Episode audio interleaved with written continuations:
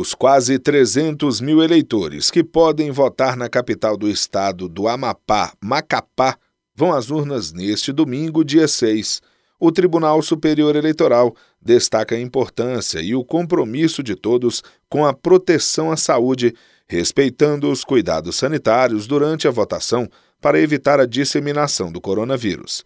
Os protocolos do Plano de Segurança Sanitária para as eleições municipais de 2020 ainda continuam válidos. A orientação principal do TSE é para que o eleitor vote usando máscara. Antes e depois de votar, deve higienizar as mãos com álcool em gel, disponível em cada sessão eleitoral. Também é importante ficar atento para respeitar o distanciamento entre uma pessoa e outra, definido pelos adesivos que marcam o chão. Do TSE, Fábio Ruas.